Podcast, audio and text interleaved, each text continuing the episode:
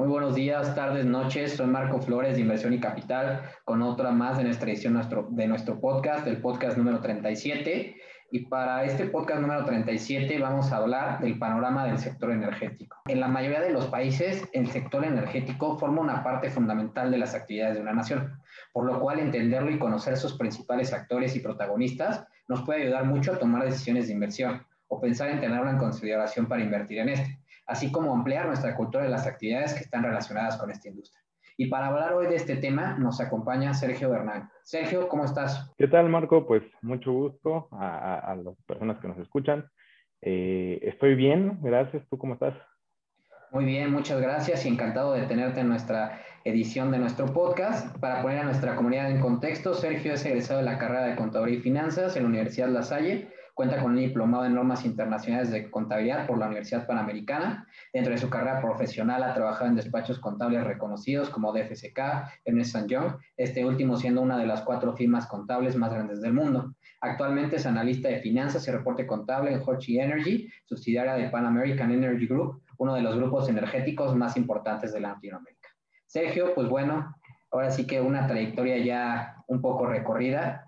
Nosotros nos gusta, la verdad, empezar con todo y conociendo a la gente. ¿Qué episodio en tu vida te marcó que define al Sergio que soy? Gracias, Marco. Pues mira, primeramente agradecerte la invitación. Eh, es un honor, la verdad, participar en, este programa que ha tenido a, muchos eh, otros panelistas distinguidos. Y respecto a tu pregunta, mira que yo creo que la vida del despacho, ¿eh? La verdad, no, en mi vida personal, te diría, no tengo afortunadamente quizá un, un episodio que yo pueda decir me marcó y me cambió a, o, hizo ser lo que hizo serme lo que soy hoy, pero la vida del despacho es una, es una vida muy particular. Definitivamente yo creo que los retos que, que, que te impone el despacho, el estrés, es algo que te ayuda a, a, la vida, a forjar un poco de tu carácter, eh, y, yo diría que es, que es ese marco. Sí, la verdad es que, bueno, para nuestra comunidad de despacho sí se menciona a, cuando trabajas en una firma contable que pues a la vez es muy riguroso, ¿no? Hoy sí fui un poco contando en el tema, ¿por qué la, la carrera de contaduría? ¿Qué te llevó a querer estudiar esto? Híjole, buena pregunta, ¿eh? La verdad es que yo creo que indirectamente fueron mis papás, ambos ellos son contadores. Eh, nunca me presionaron, nunca me siquiera sugirieron, oye, estudia esto, pero definitivamente el contexto, estar escuchando siempre cuestiones pues, de, de estas contables, fiscales, financieras, definitivamente yo creo que indirectamente me dieron un, un empujoncito para, para declinarme por esa carrera. Y además de que siempre me gustó mucho o se me facilitó mucho el pensamiento analítico y creo que eso es fundamental para, para la carrera y yo creo que eso fue lo que, lo que me, me, me hizo estudiar contaduría. Vi que trabajaste, ahora sí vamos un poco a lo del despacho que mencionabas hace poquito. Digo, tú trabajaste en EY muchos años como auditor. ¿Qué es lo que más ahora sí a fondo que te dejó tu paso en, esta firma tan reconocida? Fíjate que, como, como bien dices, yo estuve casi cinco, seis años como, como auditor, partido un poco entre los, entre los despachos que ya mencionabas. Básicamente, y creo que es una, una cosa muy trillada, pero me dejó conocimiento. Eso, ese es como el estandarte de lo que yo te podría decir. Me dejó también eh, soft skills, estas habilidades que hoy en día son muy importantes, que era lo que yo te decía un poco de, de pues, proactividad, eh, templanza, resiliencia, ¿no? Porque y seguramente te ha tocado vivir y, si no, definitivamente te tocará. Hay veces que estás en, te sientes en un cuarto cerrado sin nadie que te ayude, eh, con cargas de trabajo impresionantes, situaciones muy complicadas contra los tiempos, ¿no? La presión, obviamente, porque pues estás hablando de que, de que las, estas firmas líderes en el mundo, pues se encargan obviamente de, de reportes de empresas líderes en sus sectores y pues, la, la, presión es, es, bastante importante. Y un poco relacionado a eso, lo que yo te comentaba, el carácter también, ¿no? Porque pues ya como un senior de, de, una auditoría, que eres el encargado de la planeación, eres el encargado de, pues, del resultado de la auditoría, más allá de que obviamente te revisa tu, tu gerente, este, bueno, en el mejor de los casos te revisa tu gerente y si no, pues ya se va por allá al, al socio. Tienes que estar en contacto con, con, con, el CFO, con el CEO, a veces de las compañías en las que estás auditando y te enseña muchas cosas, desde la manera de hablar, cómo sentarte, cosas que, que parecieran ser obvias, pero te das cuenta que mucha gente no las tiene y ahí es donde yo las aprendí, por ejemplo. Y justamente me gustaría mucho entrar en el tema de, digo, ya hablamos un poco de las firmas, pero sobre todo, Sergio, mucha de nuestra comunidad es inversionista y la mayoría de las empresas que invertimos en la bolsa de valores pues son empresas públicas, ¿no? Si no, no se podría. Que por obligación obviamente tienen que estar auditadas y es justamente lo que trabajas. ¿Por qué se da esto de, la auditoría y que se tengan que, estar auditando estas empresas? ¿Cuál, es su importancia de que una compañía sea auditada? Pues mira, yo, yo podría contestar eso como la importancia es darle seguridad y certidumbre a los inversionistas y cualquier, obviamente, tercer interesado. ¿Qué busca una compañía al, volverse pública? Pues obviamente recibir inversión, ¿no?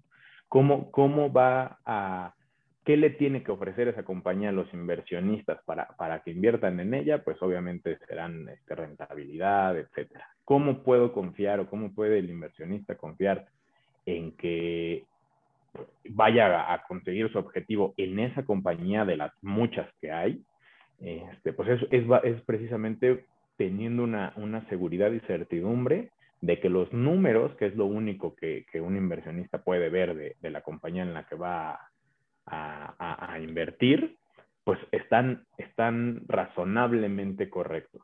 E, esta palabra de razonable sabemos que es, es, también muy importante en el medio de la auditoría y es porque pues nunca, nunca el auditor puede estar, tener una certeza del 100% y hemos visto casos y se han sabido casos pues de de errores, de fraudes incluso, pero sí da una seguridad, una certeza de que la información que te están mostrando es, es una información eh, adecuada, ¿no? Sí, justamente es al final, yo creo que lo, lo fundamentalmente y es darle certeza al inversionista que, que lo que está así es, ¿no? Y realmente todo lo que dice la empresa que tiene y vale, realmente sí lo tiene. Y justamente me llama también la atención, digo, trabajas como auditor y de pronto te pasas al sector energético, ¿no? ¿Qué te hace dar ese paso y entrar en la empresa que estás actualmente? Uf, fíjate que te voy a ser muy honesto y los, los, que las personas que nos escuchen, que hayan trabajado en un despacho, quizás se identifiquen con esto, pero darme cuenta que la vida del despacho a futuro no era lo que yo, lo que yo buscaba o lo que tenía ya como mi objetivo.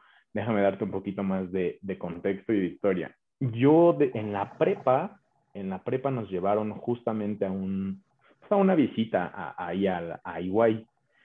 Desde ese momento, por algún motivo, fue mi sueño trabajar en Iguay. No, nunca, la verdad, consideré trabajar en ninguna otra de las Big Four más que en Iguay.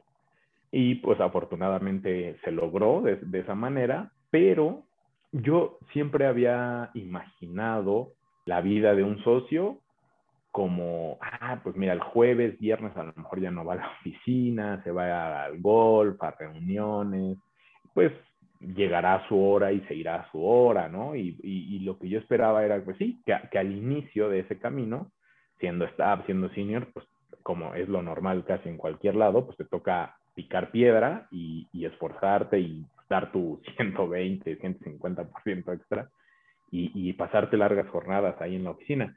Pero cuando me doy cuenta la, la, presión y la vida que tenía un socio, que a lo mejor muchas veces se quedaban o llegaban antes que el staff, al menos es lo que me tocó a mí, ¿no? Obviamente hay, hay socios que, que son distintos, pero eh, en la gran mayoría de lo que yo vi era eso, yo vi que no tenían mucho tiempo para compartir con, sus, con su familia, hacer actividades este, que, les, que les llenaran. Bueno, obviamente el trabajo, pero digamos a mí que me gusta más viajar, estar con mi familia, con mis amigos y tener básicamente pues, un balance en, en la vida, este, dije, no, mira, voy a dejar mi vida aquí desde ahorita y hasta que me muera, ¿no? O hasta que me jubilen, porque sí es, un, es un, una presión, te digo, y una, absorbe demasiado esa vida. Entonces, eh, definitivamente no era lo que yo buscaba. Cuando se me presenta la oportunidad en el sector energético, yo la verdad es que no lo dudé, creo que estaba en un punto donde era cuestión de decidir si, si continuar un poco más en el despacho, sabiendo que ya no iba a, querer llegar a ser socio o, a sacrificar lo necesario para llegar a ser socio. Y obviamente la parte económica. Eh, desafortunadamente el, área de auditoría en cualquier despacho es, es mal pagada, ¿no? Y es una realidad. No, no estoy diciendo nada que nadie sepa. Este, entonces, las, las, empresas recién llegadas del sector energético traían muy buenas propuestas de desarrollo profesional y evidentemente la parte económica, lo cual, en resumen, todo esto fue lo que, lo que hizo que, que yo diera ese salto, ¿no? A una empresa privada y, y particularmente energética. Y, y, justamente, por ejemplo, si nos podrías platicar un poquito cuáles son los mayores retos que tienes en tu papel ahora. Entiendo que, está, que trabajas como Finance and Reporting Analyst, ¿no? Sí, fíjate que eh, es, es interesante también esta, esta, pregunta porque las empresas energéticas, y, y, me voy a enfocar mucho en esto porque además de ser el tema pues, donde yo estoy, este, llegaron tanteando el terreno, haz de cuenta, ojos cerrados, la mano a, enfrente y tocando a ver si se, si se picaban o, o no. Este, llegaron, en mi opinión, lo que yo he conocido, con una estructura muy básica, muy pequeña. Entonces, uno de los principales retos que, que yo tuve fue el dinamismo de la industria. Era un, es una industria que en México es nueva, este, hablando en, el, en, el, en este sector energético. Este, hay muchos tratamientos contables, fiscales, regulatorios, que, que había que ir descubriendo junto con la misma autoridad, ¿eh? porque obviamente, pues sí, se, se, crearon las leyes, se crearon las regulaciones, las normas, pero pues nadie era experto, ¿no? Entonces, desde el tratamiento contable, sí, sobre todo yo creo que te puedo decir el tratamiento contable y el dinamismo que hoy te dicen, sabes que la empresa adquirió otra, ganó otra ronda petrolera, tenemos un nuevo, un nuevo bloque que ya entraremos a detalle más adelante, pero yo te diría que, que es eso, Marco. Justamente hoy nos acompañas y como mencioné al principio para platicar de un tema bastante interesante que pues, es el sector energético, ¿no? Una industria que tiene muchos jugadores, con mucha historia y que actualmente la verdad está experimentando innovación como muchos otros sectores y en principal aquí hacia las energías renovables, ¿no? Ahora sí, estimado, y, y como si no supiéramos ni con qué se come esto, como dicen, Eh, explícanos qué es el sector energético y ahora sí cómo se compone. Mira, pues el sector energético evidentemente es, el, la industria que, que, va a intervenir en la generación de distintas fuentes eh, de energía en, en, el, en, el, país, hablando de, aterrizándolo un poquito más, en el sector energético en México, ¿no? El sector energético tiene áreas como electricidad, energías renovables, gas natural y obviamente gas LP también, hidrocarburos y refinación. Yo te podría decir que para mí esas, estas, no sé cuántas mencioné, seis me parece, eh, áreas serían las que conforman el sector energético en México. Así se compone y la verdad es que es muy complejo cada una de ellas.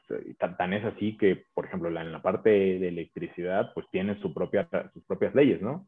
La ley de la industria eléctrica, este, obviamente para la parte de, de hidrocarburos también hay, hay leyes que se crearon, te digo, recientemente a raíz de la reforma energética, que también es fundamental en esto, eh, como la ley de ingresos sobre hidrocarburos, eh, instituciones regulatorias que, que, si ya estaban, si bien algunas ya estaban, se tuvieron que adaptar a estas, a estas, nuevas, pues estas nuevas leyes, como, como la Comisión Reguladora de, de, Energía, Comisión Nacional de Hidrocarburos, el Fondo Mexicano del Petróleo. Este, entonces, pues básicamente es, es así. Yo, yo me gustaría enfocarnos en, en, la industria de hidrocarburos, que es obviamente lo, mi, especialidad porque, un poquito más te puedo comentar de otras, de, sí quisiera dejar al lado un poco la eléctrica, que sí es un mundo muy particular también, y yo de eso sí no tengo tanto conocimiento. Sí, no, y justamente hay que enfocarnos en esto, digo, en panoramas generales son estas, y me gustaría mucho platicar sobre todo, la, sobre todo el tema del petróleo, ¿no? Yo la verdad sí entiendo que muy poco del petróleo más que se transforma en, yo la verdad solo entiendo que el petróleo se transforma en gasolina, ¿no? ¿Nos podrías explicar de inicio a fin en qué consiste, por ejemplo, esta actividad en cuanto al sector? Claro que sí, mira, la, la industria del petróleo se divide en tres grandes ramas. Le llaman el upstream, midstream y downstream. El upstream, imagínate que es, obviamente te habla de, un flujo hacia arriba, entonces es, incluye la parte de exploración y producción. ¿Qué pasa en cada una de estas subramas? La exploración es, es particular, este, requiere de muchísimo tiempo y muchísimos estudios y evidentemente muchísimo dinero. Ya tú me dirás si, si quieres que entremos más en detalle o, o, no. Y de la, la, producción, que ya es una vez que ya pasaste esta etapa de exploración e incluso de evaluación, llegas a esta etapa de producción donde ya vas a estar extrayendo eh, hidrocarburos, ¿no? Luego, en la parte del midstream, incluye eh, lo que es el transporte, ya sea por tuberías, ferrocarril, eh, barcos, camiones, lo que tú quieras que, sea transporte de, hidrocarburos, el almacenamiento y la comercialización eh, al por mayor muchas veces de productos crudos o refinados derivados del, del, petróleo. Y el downstream, que es, se refiere básicamente a, las tareas del refinamiento de petróleo crudo y procesamiento y purificación de, gas natural. Por ejemplo, con un poco la pregunta pasada, entiendo que es un análisis enorme, ¿no? O sea, para encontrar petróleo, un yacimiento y se requiere, como lo comentaste, muchísimo dinero, ¿no? Este, ¿Cómo es este proceso de inversión? O sea, digo, sí, obviamente, en general, de, las compañías en el sector, ¿cómo funciona? Mira, tendría, voy, a entrar un poco en detalle de cómo está en México, porque fuera de que yo te puedo decir, mira, la exploración es eso, México tiene un tratamiento particular que me parece muy bueno y esto es por la reforma energética de la manera en que se concibió, que, que es por tipos de contratos. Yo te puedo decir que, que el, el, contrato de, de producción compartida y básicamente todos los contratos tienen un core de, de negocio en México que al final para mí, traduciéndotelo en palabras muy sencillas, este, es que las empresas privadas fungen como comisionistas del Estado. Es decir, la industria privada viene, invierte, explora, y ahorita, ahorita entro más en detalle, pero para, continuar esta idea, si encuentra petróleo y llega a producir, el Estado le, le paga una parte de todo lo que ha invertido la empresa en costos, eh, gastos e inversiones. Entonces, al final, vamos a decirlo así, yo entré con mis recursos, exploré con mi financiamiento, pero casi todo eso que yo invertí me lo va a recuperar el, Estado a través del tiempo y a través de mi producción. Estos son contratos de producción compartida. Entonces, en ese sentido, la,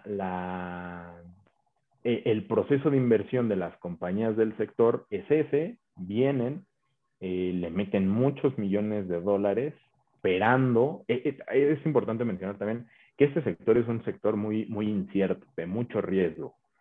¿Qué pasaría, por ejemplo, si, si, se, si se invirtió y no, no, hubo, no fue exitoso, no se llegó a, a encontrar hidrocarburo? el dinero que, la, empresa privada vino a invertir a México se pierde, o sea, es un, se, manda resultados, está totalmente en pérdida. ahí acaba. Por el contrario, si se tuvo éxito, entramos a esto que yo te comentaba de, la recuperación de costos de otras inversiones, continúa así el proceso. Entonces, así es como estas compañías vienen a invertir a, México. No sé si, si quedó claro, tengas ahí alguna alguna duda o quieras que amplíen algo. Y por ejemplo, ¿cómo es el proceso en sí de que ya lo extraen? Después, ¿qué, qué seguiría? ¿Lo, ¿Lo, empiezan a trabajar? Entiendo que todavía es un proceso de que se llevan más. Por ejemplo, ¿cómo pasaría para que ya se hiciera, en el caso en el que más se usa el la gasolina, por así decirlo?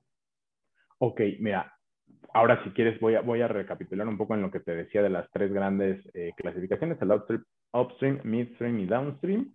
En la exploración, ya detallándolo un poco más, ¿qué se hace? Es estudios normalmente sísmicos, eh, geológicos, por, supuesto, geofísicos, para, y, literalmente son sísmicas en 3D o hasta en 4D, que es lo que actualmente se ocupa, este, para que del suelo, yo te estoy hablando de, operaciones offshore, ¿no? En, el mar, porque digo, también podemos extraer petróleo en, tierra, pero en, un, offshore, que es lo que es más costoso y más complicado, este, es así, se mandan este, sísmicas, la, información que, se retraiga de eso es analizada por geólogos, por ingenieros eh, eh, petroleros, para determinar si ese yacimiento o esa área que se está explorando es posible que pudiera tener petróleo, ¿no?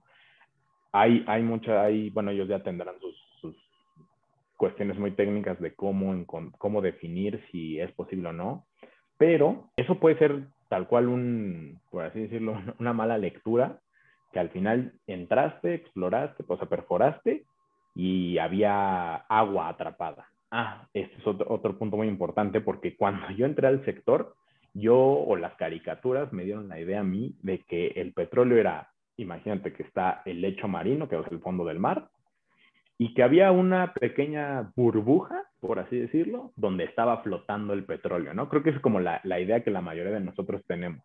Y la realidad es que no es así. El petróleo se encuentra impregnado, combinado con, con rocas y con sedimentos del, del, del, suelo, del abajo del lecho marino.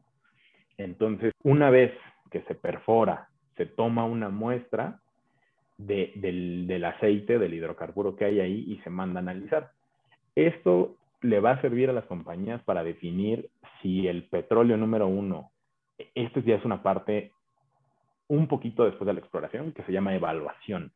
Vas a evaluar técnica y económicamente si el yacimiento que tú encontraste es, es rentable y técnicamente eh, perforable, por así decirlo, ¿no? Explotable. Entonces, este, se le hacen ahí algunos estudios al hidrocarburo. Si todo sale bien, el, suelo permite que tengas una perforación sin riesgos, sin que vaya a haber algún, algún tema medioambiental que, dicho sea de paso, está extremadamente regulado en el país. Este, entonces pasas a la, a la parte de producción. Ahora, sí quiero ser muy enfático en que desde la parte de exploración a la parte de evaluación, te puede, y dependiendo el, el tipo de, de, yacimiento que tengas, o sea, si, si estás en, en, aguas someras o en aguas profundas o en aguas ultra profundas, eh, se tiene un cambio tanto en dinero como en tiempo muy variable. Yo te podría decir que para que el auditorio se dé una idea, aguas someras, que son en relativamente las más sencillas de, explorar, se puedes tardar cuatro años, tres, cuatro años activamente invirtiendo, eh, trabajando en determinar si, si tu yacimiento va a ser comercial y entonces puedes pasar a producción. Supongamos que esto ya se dio, ya, ya determinaste que sí es, sí es comercial el yacimiento y todo, pasas a la producción donde ahora sí tendrás otro, otros tipos de, trabajos para poder conectar el, el, el pozo hasta, hasta la superficie. Hay varias formas, normalmente son con plataformas marinas, de estas que todos conocemos, este, hasta barcos que son pues como plataformas semi, semifijas, por así decirlo, ¿no? Se queda ahí este, anclado el barco, ahí es donde llega el petróleo y luego el mismo barco funge como transportista de, de lo que se está produciendo, ¿no? Este, ok, eso por la parte del upstream. Entonces tú me decías de cómo llegaba a, a ser de, desde eso a la gasolina, ¿no? Obviamente todo esto que se extrae no solamente viene con, con petróleo, ¿no? Ya, ya quisiéramos todos que, que, ya te trajera el petróleo muy, muy separado, pero pues sale, como te comentaba, con agua, con, con lodo, con gas, que ese, que ese es otro otra área muy importante, ¿no? E, e, el gas que se, que se obtiene de ahí, entonces normalmente se tiene que, o no normalmente, se tiene que separar, se tiene que, eh, pasa por procesos, la verdad, técnicos muy, muy, y físicos muy impresionantes para, para poder separar lo que es gas, lo que es crudo, lo que es agua, de, de todo este, de este flujo que, que, está, que estás obteniendo, ¿no? Eso tiene que llegar en definitiva a una, a una parte de refinación Acá la refinación, sin que yo evidentemente sea experto en, ese, en ese tema técnico, influye mucho la calidad del petróleo. La calidad del petróleo se mide en grados API. Este, entonces, si es un petróleo pesado, como por ejemplo lo hay mucho en Venezuela, se vuelve muy costoso eh, esta parte de la refinación, porque para poder refinarlo lo tienes que llevar a, temperaturas mucho más altas que un petróleo o un hidrocarburo o un aceite que no es que no es tan, tan pesado, ¿no? Es la, pues, densidad influye mucho en, esta parte de la refinación y en el costo. Este, bueno, una vez que ya lo hubieras refinado, combinado con otras con otros petrolíferos y cuestiones químicas, este, podrás obtener ahora sí la gasolina. Entonces, pues, como te darás cuenta, pues es un, un camino larguísimo de recorrer y, y, por eso es que los resultados no, no se dan de inmediato, ¿no? No es como que al año o a los dos años ya vas a estar produciendo X cantidad de, de barriles de petróleo al día. Sí, la verdad es que es una inversión enorme y de muchos años y también yo creo que ahorita me gustaría platicar de lo que está un poco en auge, ¿no? Porque nosotros digo que vemos inversiones y cosas así, nos damos cuenta que hay muchas empresas que le están mucho apostando como a esto de energías renovables, ¿no? Y está cobrando muchísima pues importancia.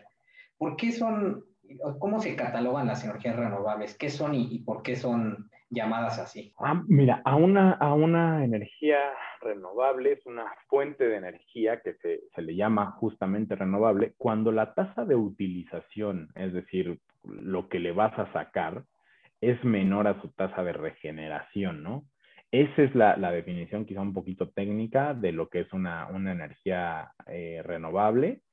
Y y efectivamente, como tú dices, es un, es un sector en auge, no solo en México, me parece, sino en el mundo. Evidentemente, hay países primermundistas que pues, ya esto lo tienen más que dominado y son líderes en, en, energías renovables.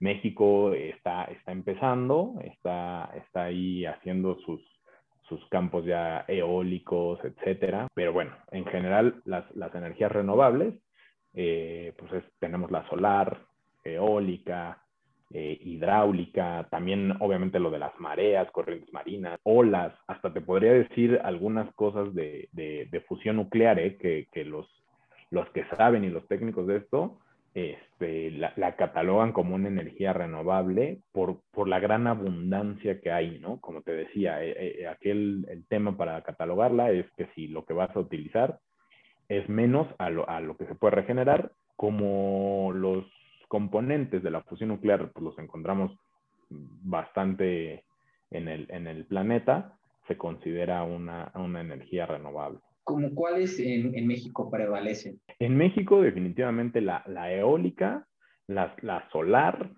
hay, hay, pocas, por ejemplo, hay termoeléctricas también, en, en, de hecho son de la CFE, que eso pues, es de aplaudirse, es, es una cuestión técnica importante. Eh, desafortunadamente no son suficientes y ahí te digo, contadas, ¿no? Este, realmente creo que deberíamos de, apostar porque México, al ser un país absolutamente diverso desde el norte al sur, tiene, tiene mucha capacidad de, de ser un país importante en, en, energías renovables.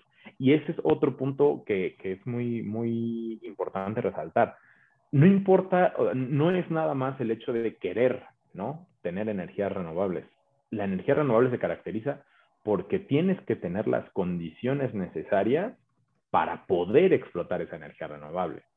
Sabemos que por, por la posición del planeta, por la posición del sol, la, la, inclinación de cómo llegan los rayos de, de, de la luz, no todas las, las, partes del mundo son susceptibles a, a, generar una energía solar, ¿no?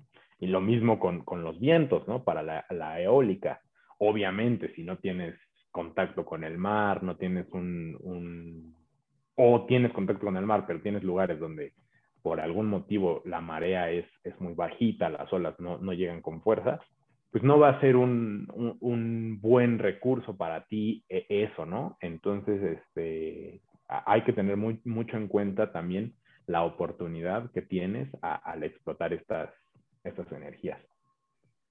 Y la verdad es que es un boom Por ejemplo, Sergio, tú eres una persona pues de números, ¿no? Y la mayoría de la gente que nos sigue le gusta pues mucho el tema de las inversiones. Tú, por ejemplo, ya con tu experiencia, ¿crees que sea buena idea invertir en, en este sector?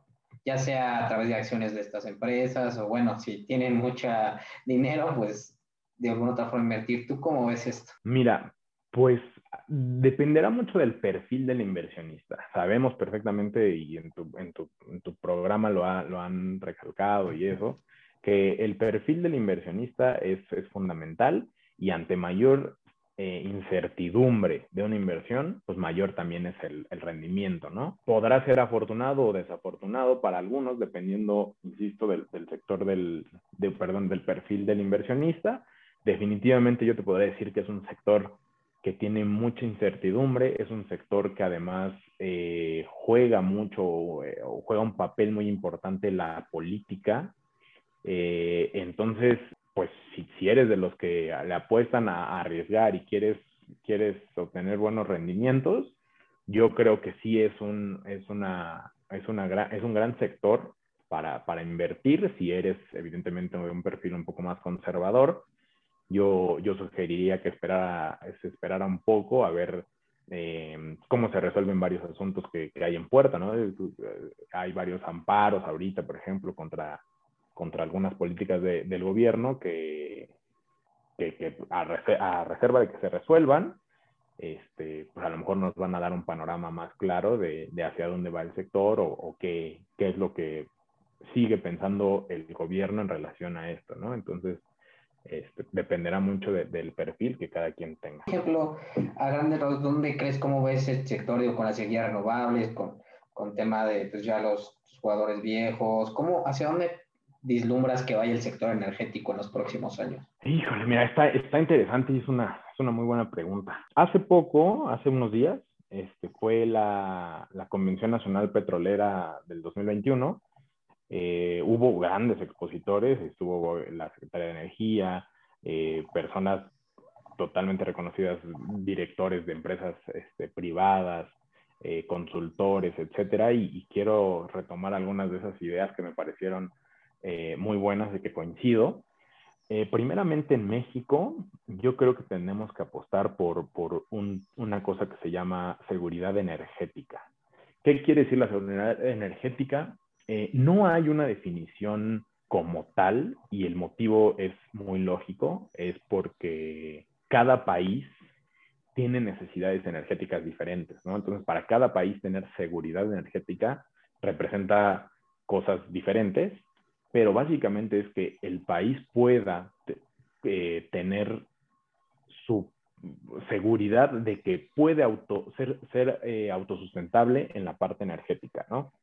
Entonces, creo que eso es lo que México tendría que, apostar. Creo que es este, fundamental poder no depender de, de otros países para, para en, en, esto, en un tema tan sensible como la, como la energía, ¿no? Sabemos, si un día, porque llueve, se te fue la luz en tu casa media hora, una hora, ya estamos como locos, ¿no? Pues no hay internet, no hay nada, o sea, ya estamos en una, en una época donde la energía es fundamental y, y, y, y, hay, que, hay que lograr, perdón, hay que poder lograr no depender de terceros, ¿no? Ahí está lo que pasó hace unos meses en, en Texas, este, por, por, la parte del gas, ¿no? Oye, pues se congelaron las tuberías, no, no hay, no hay gas y pues por lo tanto no hay, no hay, no hay luz, ¿no? En, el, en la parte norte de, de México. Entonces, este, yo creo que va por ahí, seguridad energética, obviamente también eh, cero huellas de carbono. Se ha, creo yo, satanizado un poco también a la industria petrolera de, de ser o de calificarla como muy contaminante. Yo creo que es en parte cierto, hace, sobre todo hace años atrás, varios años atrás, donde no había ni regulaciones, eh, las tecnologías tampoco permitían ser muy ecológicos en este sentido.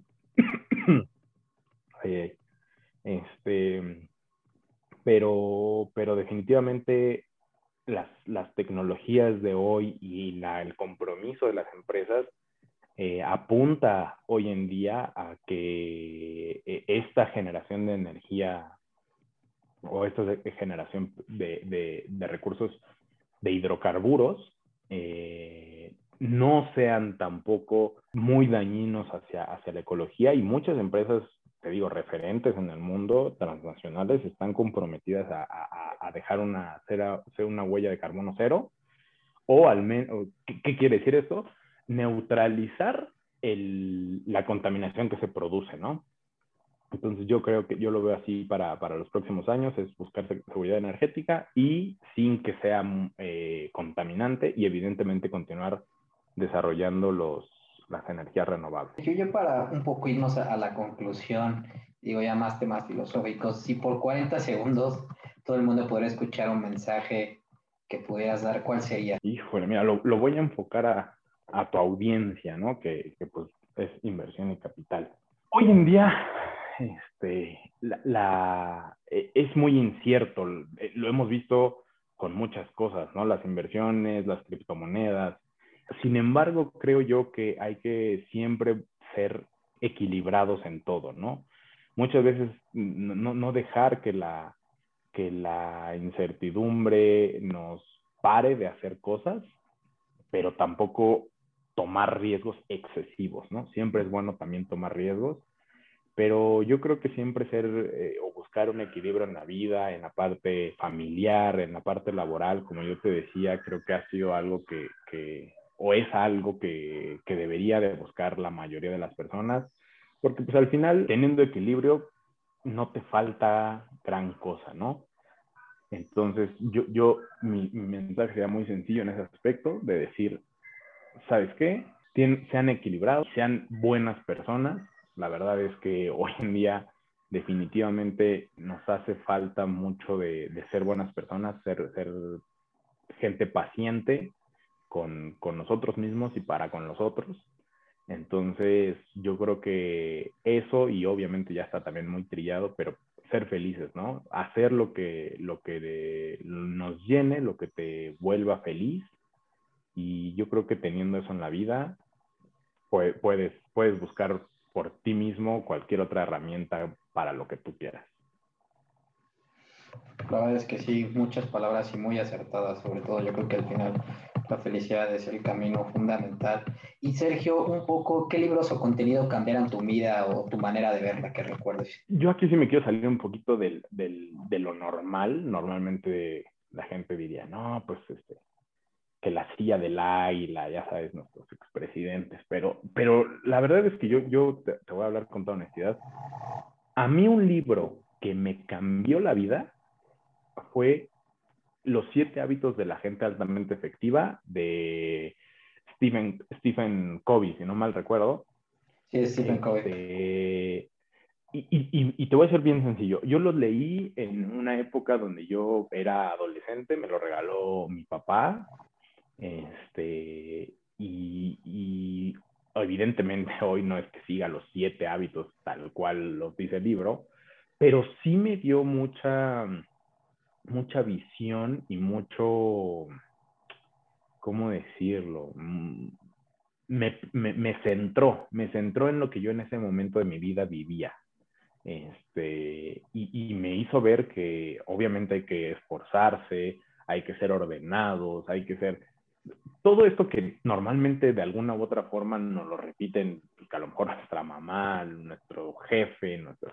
Y, es una realidad que yo creo que a mucha gente le hace falta. Entonces, este libro para mí, este, digo, sin ser un libro wow, ni de un escritor que, hay, que vaya a pasar a la historia como, como alguno de los mejores escritores probablemente, pero para mí este libro fue, fue el que me, el que cambió mi vida. ¿eh? Yo creo que es muy bueno, la gente que nos escucha vale muchísimo la pena. Igual lo dejaremos este, en las historias de Instagram para que lo puedan apreciar mejor. Sergio, un poco del tema del sector energético, ¿cómo la gente crees que puede asesorarse más? ¿Qué contenido le, le podría recomendar a nuestra comunidad de inversión? Fíjate que esta pregunta es valiosísima, Marco, porque hoy en día creo que lo que, lo que nos hace falta a todos es informarnos, es leer, es formar, de, obtener del, del, del, de nuestro contexto, del mundo, la información necesaria para formarnos nuestra propia opinión, ¿no? Y en ese sentido, yo te podría recomendar que para esta parte del sector energético la gente puede ir a consultar datos de la MEXI, por ejemplo, que es la Asociación Mexicana de Empresas de Hidrocarburos, la página de la CNH, que es una institución de, del gobierno. Este, ahí realmente se, se publica y se, y se dice todo lo que está aconteciendo con, con la parte de, del sector energético en México, evidentemente el Fondo Mexicano del Petróleo también en su página, eh, con la CRE que yo te decía, la Comisión Reguladora de Energía, y revistas como Energía Hoy, Pulso Energético, esas revistas, Oil and Gas Magazine creo también se llama, este, todas esas revistas pues están realmente sacando artículos y sacando información del día a día de cómo va la industria en el país y y pues creo que, que, son fuentes confiables, te digo que hay muchos que incluso son del gobierno, este, y, y que son, son datos que, que yo puedo decirte que, que, valen mucho la pena revisar. y dejaremos igual todos los enlaces en nuestra página de Instagram para que nos sigan. Agradecerte muchísimo, Sergio, por tu tiempo y espacio. Yo creo que fue un tema bastante enriquecedor para todos. No, pues nuevamente muchas gracias a ti y a tu programa, Marco, y pues cualquier duda, cualquier cosa que, que quieran preguntar, pues a través de, de tus canales, me lo puedes hacer llegar con mucho gusto. Claro que sí. Muchísimas gracias a toda nuestra comunidad. Esta fue otra edición de Inversión y Capital. Hasta la próxima.